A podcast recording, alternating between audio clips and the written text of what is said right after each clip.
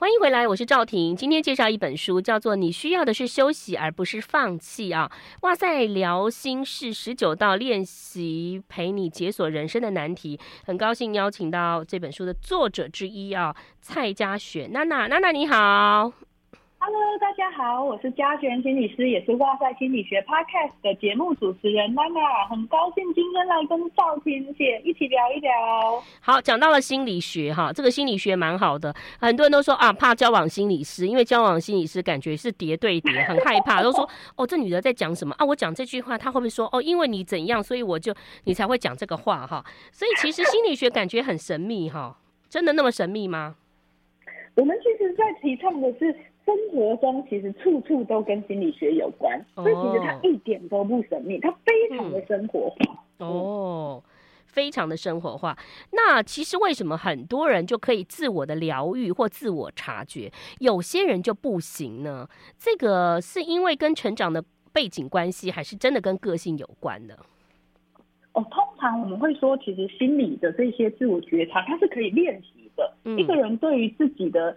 是情绪啊、行为啊、想法啊，会有一些了解。你知道当下你是有意识在做出某一些行动，做出某一些选择。这其实是可以靠你平常开始有没有去关注自己内心真正的需求，然后你有没有去看看说，哎，在这个互动中我的感受是什么？通过这些的觉察跟练习，其实呢，你就会变得比较了解自己，然后也能能够去了解别人。所以我们会说，心理学其实它没有很神秘，但是它也是可以练习的。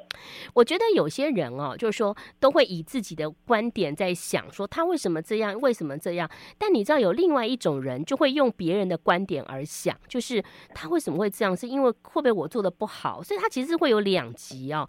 所以有的时候你会觉得说，有的老板如果真的都为嗯属下着想啊，不要加班呐，或呃不要怎么样，或不要怎么样，那跟他想要执行的东西会不会有冲突？或者是说呢，这有的时候。我觉得很难讲，因为人跟人的组合哈是很难说的。比如说，哎，这个这个主管他下头可能就会有哪些的员工会跟他们在一起。就是有些主管反而有些员工反而喜欢那种有霸气的主管，那可是有些员工就喜欢体贴的主管哈。这个这个东西好像要不断的学习，对不对？是，因为我觉得其实基本上你在不同的角色位置上，你的考量本来就会不同。我们常常会说，换一个位置就换一个脑脑袋，对对对，其实是很正常的事情。就是换位置本来就应该要换脑袋，因为你今天是员工跟老板的考量绝对会不一样。你们观看事情的角度，跟你们所拥有的资源，跟你思考的脉络本来就会不一样。所以当人跟人在互动的时候，比较好的方式其实是我可以尊重对方是一个自己的主体，然后我跟他表达我的需求跟想法，对方其实也是可以拒绝我的。嗯，那我常常觉得，嗯，不管是个案，或是常常会有一些听众提出他们的困扰，都在于他觉得我的才是对的，嗯你必须照我的做，或者是我也常常会在亲子之间听到一些我都是为你好。的这些想法，嗯、那就会造成另外一方觉得，哦，你给我的是你觉得的是好的，可是对我来说不是我要的，啊。嗯，所以在两个人的互动这个位置上面的时候，嗯、第一个是我们要能够觉察到自己想要的是什么，自己的期待是什么，嗯、我也能够去愿意保持一个开放式，去了解对方的需求是什么，然后我们来沟通，来调整看看哪一个部分是我们可以找到的一个共通点。然后是我们可以用正向的、具体的合作的关系来去达到我们彼此的目标，这个会是我们在人际关系中常常会需要去带大家做练习的部分。然后我也觉得这个就是。我们之前有讲到比较偏非暴力沟通这样子的概念的时候的一个核心。嗯，那其实说实话，很多人在这个疫情当中都很害怕一个人哈，很怕独处哈。那其实我还蛮怡然自得，尤其你知道，这个妈妈就是觉得自己哇独处好开心哈，难得的假期啊。那甚至其实全世界都会讲说，你看日本有那个什么孤独死嘛，对不对哈？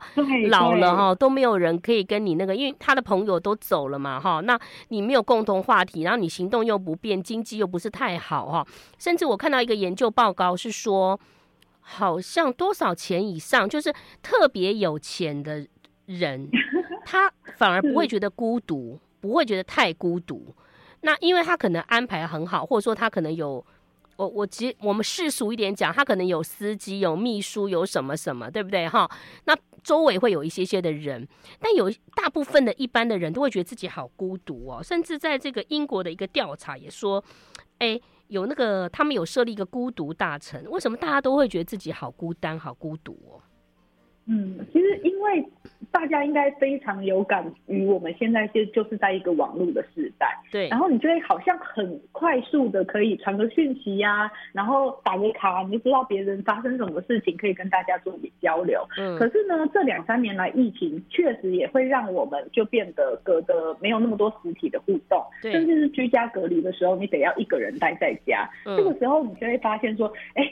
独处这件事情就变得好像有点困难，因为我们平常暴露在太多的刺激里面了，嗯，所以我们好像就是一直都很丰富啊，旁边一直有声音，一直有陪伴的感觉，对。可是呢，那个陪伴它并不是那么实质的陪伴，因为其实你摸不到，你感觉不到那个温度，是、嗯，只是可能会有一些文字或声音，对。所以有时候孤独它是一个蛮强烈的感受，我们人还是需要有一些实质的接触啦，那些温度的感觉。嗯，那所以我们会说，如果你在做某些事情，可是你却觉得还是很孤单的话，你的那个独处。或是你的那个时刻，它可能是低品质的。可是通常妈妈是怎么样？妈妈平常已经被小朋友 就是轰炸到，一直在符合别人的需求。所以当妈妈有自己的 me time，或是自己的时间，可以做自己真心想要做的事情的时候，反而常常会很愿意去计划跟安排一些高品质的事情。那所以你就会主动营造出来那个高品质的独处。比如说，呃，我相信赵婷姐就会趁这个时候去做自己想要追的剧啊，或者是一些活动，对不对？嗯，对呀、啊，对呀、啊，对呀、啊，嗯，就很开心啊，对，对不对？就很开心，对啊。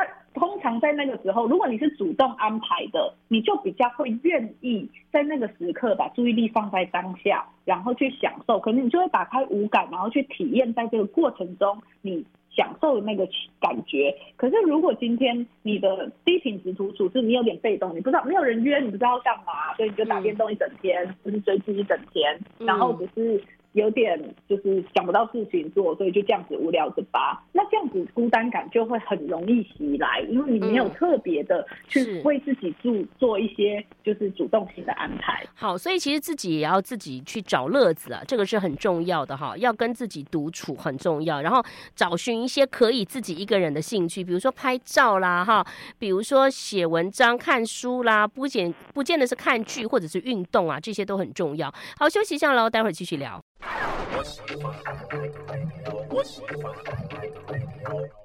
好，你需要的是休息，而不是放弃。每个人都很需要休息。很多人会说啊，我休息很久了哈。刚刚娜娜我们讲到，就是说要这个独处，独处也很重要哈。那甚至有些人呢，独处的时候就开始划手机呀，对不对哈？看 iPad 啦，就想说，哎，为什么大家都好忙哦？大家每天都在吃饭，然后大家每天都有 party，为什么就我一个人哈？有时候这种社群哦。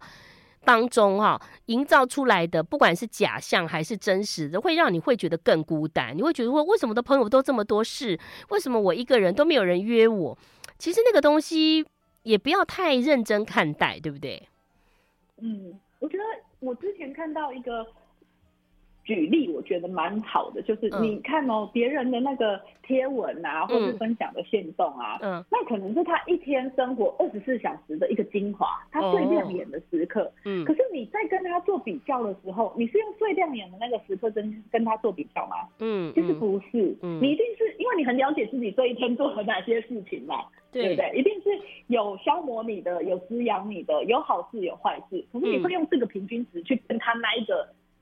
呈现给你看最精华的时段比，所以你一定会感受到那个落差，所以你就会回过头来觉得自己好像过得很糟糕，是不是很不积极？为什么别人都那么开心，我是不是不够好？等等，就会很多议题跑出来。所以反而我觉得要提醒自己的是，我们在跟别人做这些呃无意识，就是你可能就会忍不住做比较的同时，你要知道自己的利基点跟别人呈现出来的利基点是不同的。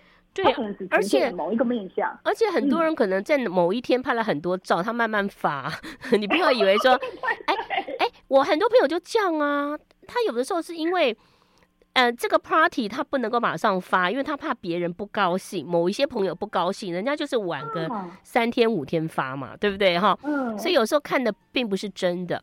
好，刚刚讲到说这个网络，就想到了酸民哈。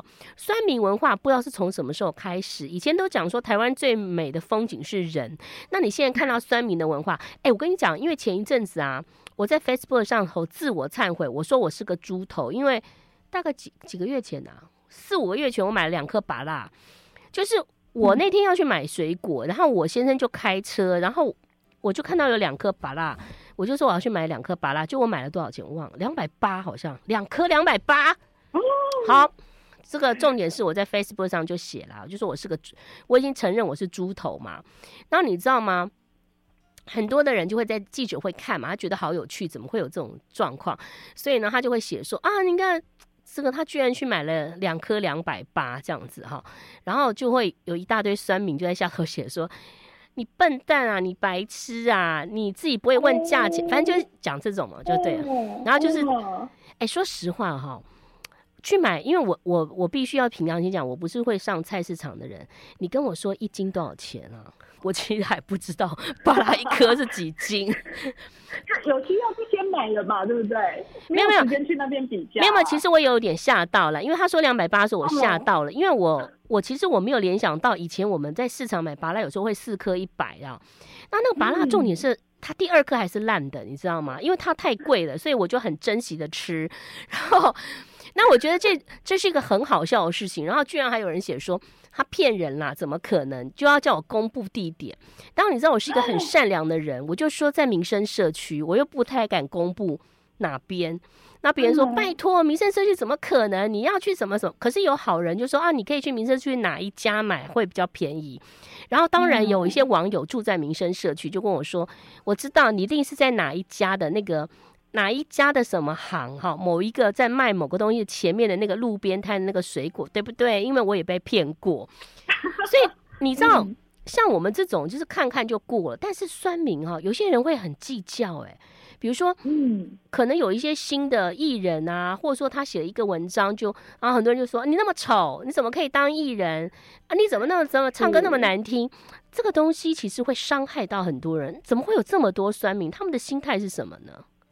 嗯，因为酸民其实他就会是很喜欢非典型的社交回馈的人。嗯，所谓的典型的社交回馈，其实他就是我们通常跟人家互动，我们会互相感谢啊，嗯、互相帮忙啊，会有一个正向循环。就像刚刚他就会跟你说，哎，周婷姐哪一边买好像比较便宜哟，这个就是典型的社交嘛。嗯，可是呢。酸民队长这一群人，他很喜欢造成别人痛苦，嗯，甚至是他也不一定是故意要那个，他喜欢那种尴尬的场面，他喜欢有点难看的场面，唯恐天下不乱，他就会幸灾乐祸。那为什么以前没有那么多，现在那么多酸民，是什么原因？应该是说以前也是有，只是不容易被大家看到。然后现在因为网络匿名的关系，跟快速传播的关系，嗯嗯，他可以你帮我复制贴上一样的话，我就有看过有人就是呃。在不同的人下面写说长这样子，你妈是不是个驴子跟呃什么马杂交生出来的？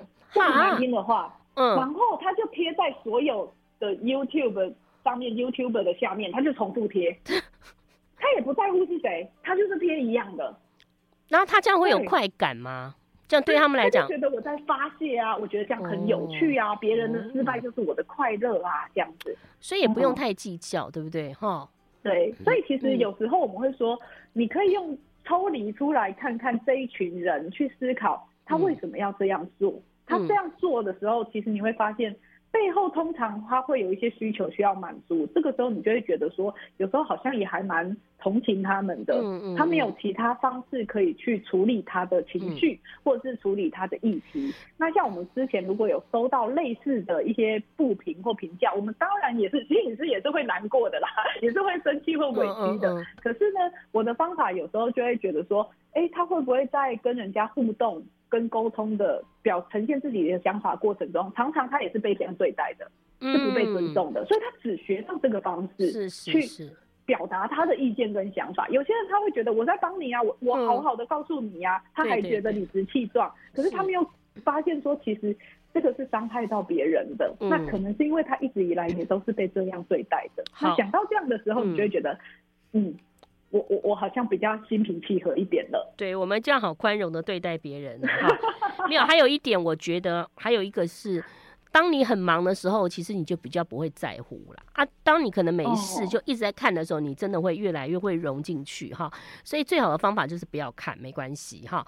呃，说的容易，但做起来不容易，因为每个人个性不同。休息一下喽，待会来谈谈哈。有些人很喜欢拖延哈。哦。真的是为什么会有人爱拖延呢？拖延是什么样的心理状态呢？我们待会儿跟大家聊一聊。I like 103, I like 回来，你需要的是休息而不是放弃，真的很好。但休息太久就变放弃了啊啊！没有啊，我就休息很久哈，就放空休息哈。那我们接着来谈谈拖延哈。有些人有拖延症，对不对哈？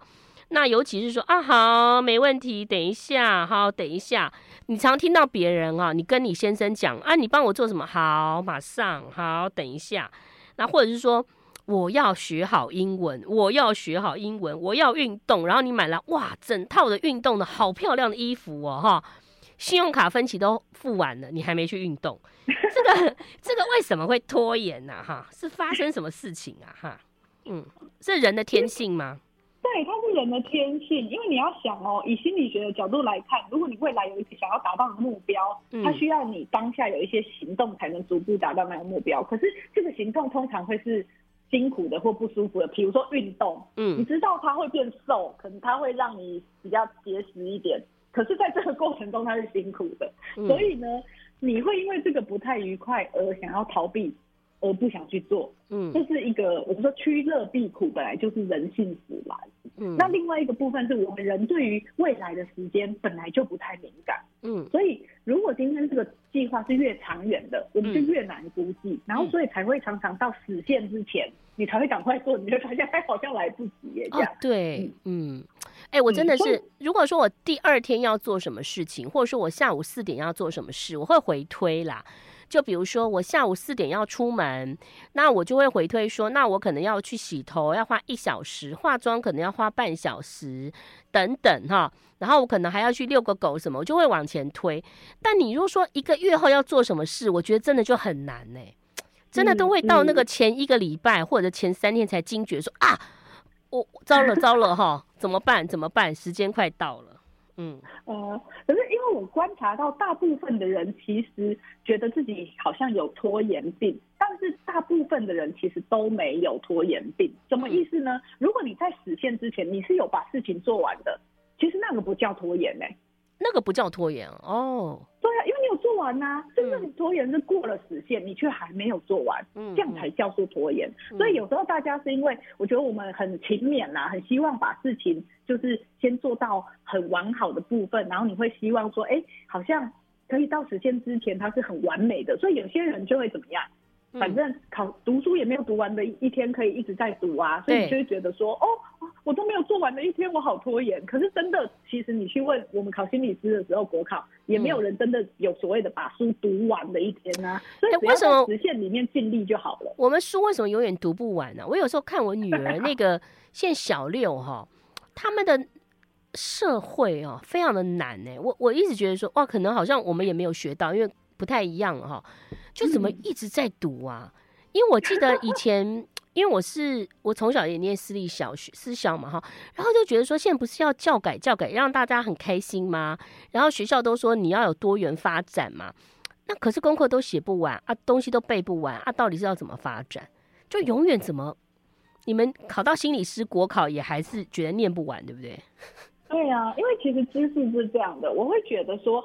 知识它其实是在你满足好奇心的过程中的一个产物。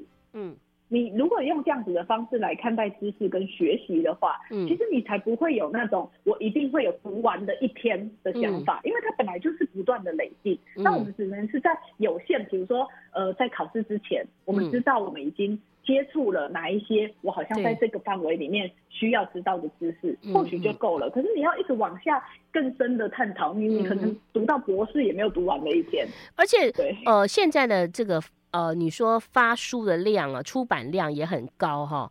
如果说你要知道各个的领域的话，嗯、其实我真的觉得都很难。除了读完，就是你想要多读，有的人有知识匮乏那种恐慌症嘛，但你也要去过滤一下这些东西是不是你都要有。就像我们在看新闻的时候，你会觉得就是要过滤新闻啊。如果说像我，我个人很很喜欢背新闻的那个，就是你知道，你三点整点新闻跟四点整点新闻，我都可以猜下一个是什么、欸。哎，它不断的重复，你知道吗？那可是这 这十五则新闻当中，可能对我来讲只有一两则是需要的，所以有时候去过滤一些不需要的资讯也很重要哈。那我们先休息一下，嗯、我们待会儿来谈谈就是情绪好不好？就说呃，怎么样？跟自己的情绪建立关系，比如说你要先察觉你的情绪嘛，哈。那当你察觉了情绪之后，你要怎么样的呃了解自己在这个情绪当中，然后你要怎么样接纳自己，或者说怎么样化解这种可能不好或不安的情绪呢？休息一下，待会儿跟大家分享，马上回来。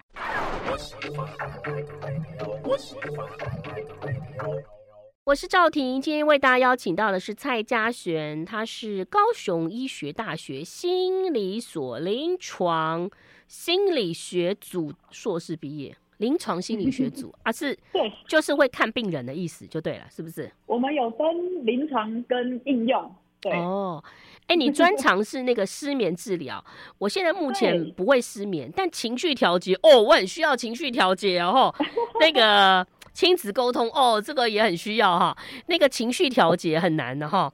这个有些人就是没有办法情绪做调节，尤其是说，你有没有觉得是不是运动太少啊？就运动多一点，或者是说阳光太少。你们高雄阳光比较比较多哈，台北比较没有阳光，嗯、有时候天气也会影响到情绪嘛，对不对？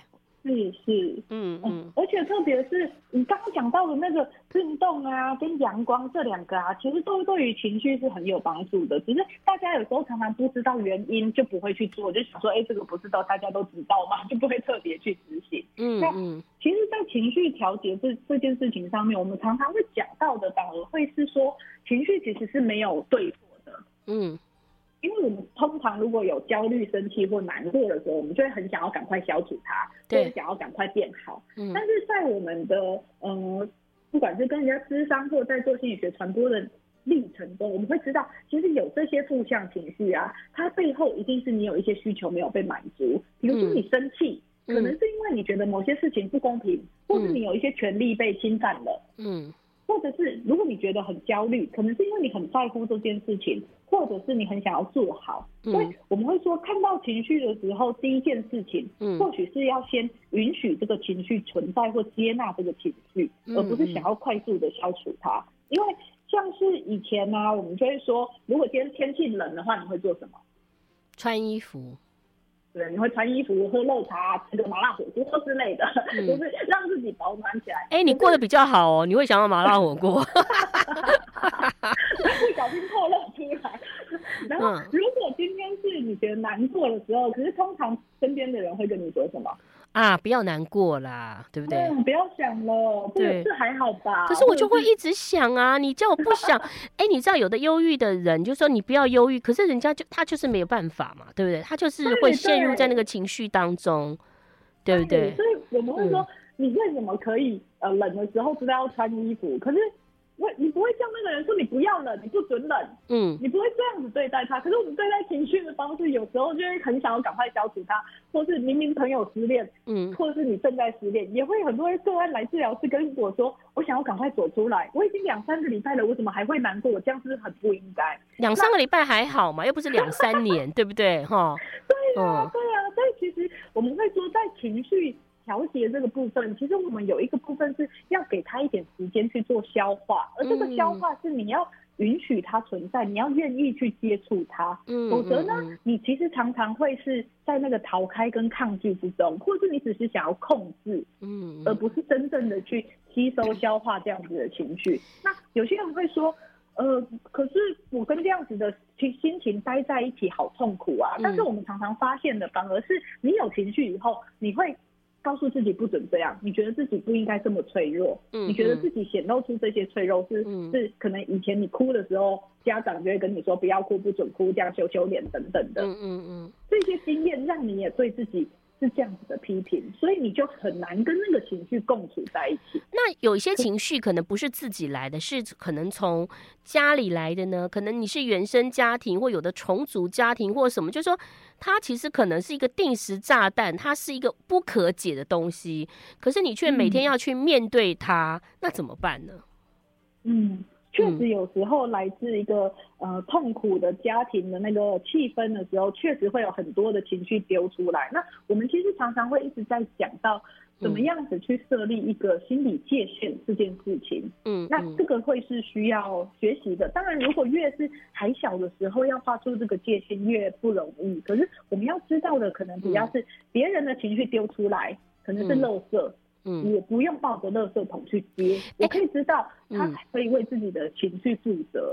那个，我最近好像看到一个统计呀，哈，就是他说，就是别人会丢一些情绪给你，你去接收以后啊，其实你会有内伤，哎，就是你就像您，您是心理师也一样嘛，就是虽然我们都这样知道，可是人家就是丢一个烂情绪给你，你其实你也要花一点时间去抚平，哎，是不是？嗯嗯，所以我觉得心理师的训练很在于我们怎么样子做到所谓的同理。同理是我想要感同身受你的感受，虽然我也会在这个过程中呃有一点点呃感受到那个难过的情绪，或者是我想要知道你怎么看待这件事情，怎么思考这个脉络的，你怎么在这个用你的世界观了解眼前这件事情的，这个是一个同理。可是不代表我可能会去认同你。嗯的一些行为，比如说你做出自伤或伤人的行为，这些是我们不能认同的。所以同理跟认同，还有所谓的同情，它是不一样的。同情比较像是我今天会觉得我需要拯救你，我在比较高的位置，所以我要给你建议。可是我们在呃训练的过程中，而我们不会这样，所以我们就比较不会跟对方的情绪。纠葛在一起，所以今天离开治疗室以后，我可以把他的情绪还给他，我可以让他知道他是一个完整独立的个体。有一些东西我可以陪伴他，然后让他去看到一些自己没有看到的盲点，或是有一些新的观点跟发现。但是情绪的议题，我们不会帮他扛，他还是要自己学习消化吸收。要做是这样的，要做切割不容易哈。最近其实前一阵不是金钟奖女主角四楼的天空吗？对不对？就讲心理师嘛，哈，就说有的时候你在诊疗室跟你出来其实是两个两个，你要把它做一个切割。好，我们先休息一下，我们待会儿最后一小小段，那请你告诉我们，就是我们要怎么样的了解自己的情绪，然后最重要就是我们怎么样接纳它，哈，有什么方法可以做？马上回来。I like 欢迎回来，我是赵婷。那亲子天下出的这本书啊，哇塞心理学总策划，在这里头有这个今天访问的蔡佳璇跟叶品熙，对不对哈？那那这里头呢，有讲到了很多跟心理学有关的事情啊。那接着我们来谈谈，就是怎么样的让自己的情绪，你要接纳自己的情绪，有什么方法可以做呢？写下来吗？还是要练习？怎么练习呢？其实我觉得我自己常常会在，就是不管是演讲或在个案做，我会先从身体的感受开始。身体，因为当我们有情绪的时候，嗯、我们身体总会有一些部分特别有感觉。嗯，比如说肩膀你觉得难，对，比如说你扛很多压力的时候，肩膀有些人就会很酸呐、啊，嗯、或者是他处于一个。最近有一个案子在赶或什么，他会不自觉的肩膀就翘起来了，处于一个翻倍的状状态，因为他要蓄势待发。其实你的身体会告诉你，你正在处于什么状态。比如说生气的时候，你拳头会紧握嘛，嗯，或是你觉得委屈的时候，有些人会觉得胸口。梗梗的，喉咙有一个梗塞感，好像快要哭出来的感觉。嗯，那身体这些都会提醒你，你现在可能在某一个情绪的状态喽。那如果你觉察到的时候，或许比如说你可以像我们的书里面就有一个人形图，你是可以把它画出来的，然后用不同的颜色表达你的感受。去，比如说我现在觉得呼吸喘喘的，我就在我的胸口这边可能画一个就是蓝色的点点，表示我是呼吸喘。嗯、还是有些人很紧张想拉肚子，就在肚肚子那边画一个，你觉得可能是红色或橘色的一团这样子。用这样子的方式先来辨识自己的情绪，嗯、然后我们就会久了，你就会知道你身体在呈现某一些状态的时候，通常它表示的情绪是什么。嗯，那我们要给这个情绪一个命名，因为情绪它是可以用很多字词汇去命名的。嗯，比如说开心、难过、害怕、生气。哦，当你能够越用细致的词汇去命名你的情绪的话，你就会觉得越容易被在人家理解跟看见。我们会说那个叫做情绪的力度。力是粒子的力，啊，度是刻度的度。度，你的情绪力度越小，你看有一些文学作家，他写出来的文章，其实就可以呈现很细微的情绪表情。嗯嗯，那这个时候你有一些书写，或是能够把它描述出来的时候，你的情绪其实它就会有一点点被稍微降下来消化的功能。你会发现哦，小朋友语言表达不好的时候，嗯，他会用什么方式表达情绪？身体大哭、大哭、愤怒、跺脚、跺脚。对。嗯、可是，如果当我们能够帮他命名出来，你现在是不是感觉很生气？你是不是很难过？嗯，的时候，你会发现他那个情绪张力瞬间就唰，就会有一个承接，就会掉下来一点。嗯，这个时候，我们如果已经觉察到，哦，原来我正在感觉很难过或很烦躁的时候，我可以再问自己，哎、欸，我这个。烦躁是因为我想到什么？嗯，可能是一个画面，可能是一句话。嗯、那那个可能你就会发现说，原来是因为这个想法让我有这样子的情绪。以为情绪的来源是因为外在谁对我做了什么，是，但是其实别人对你做什么是你没有办法控制的。对，如果你能够觉察到我的情绪是因为我想到什么，比如说我某一个价值观。被挑战了，嗯，或者是我因为对方某一个举动，我自己开始做了一个灾难性的想法了，嗯哼，这个时候你才有办法有机会去调节你的情绪，因为你的想法是你自己可以控制的，嗯，而想法不是事实，它是有调整空间的，嗯，那我们在治疗室常常在引领个案做的，就是在做这样子的分析。你要说分析呢，比较像是帮他辨识出他在当下的时候，他的身体感受是什么，他的情绪是什么，他的想法是什么，跟他想要行动，他要做出行为的倾向是什么。那这个时候，他对于他这个情绪进来以后，他想要做出回应。就有一个选择性了，是，所以察觉自己的身体也非常重要，嗯、对不对？哈、嗯，那当然在这里头书上头有写到了好多的方法，哈，就像这个很多人可能都不知道自己的情绪哪里来，或者说自己的愤怒是哪里来，但是呢，哎，看看这本书，然后呢，自己再自省一下，哈，或自我，我觉得自我察觉有点难，但是我们觉得要练习，练习独处，嗯、然后练习自我察。察觉练习，把你的情绪接纳，你的情绪，不要说哦，这是不好的情绪。你要了解他，每个人都会有负面情绪，然后怎么样把它引导，或者说让他，也许有些人就跟负面情绪过个一两天，过了也就过了嘛，对不对？这个是很重要的哦。好，今天呢，我们就介绍了这本书，也希望大家呢，暂时只是人生的挫折，只是休息，但是不要。放弃好不好？呃你需要的是休息而不是放弃。谢谢娜娜谢谢。谢谢。拜拜。拜拜。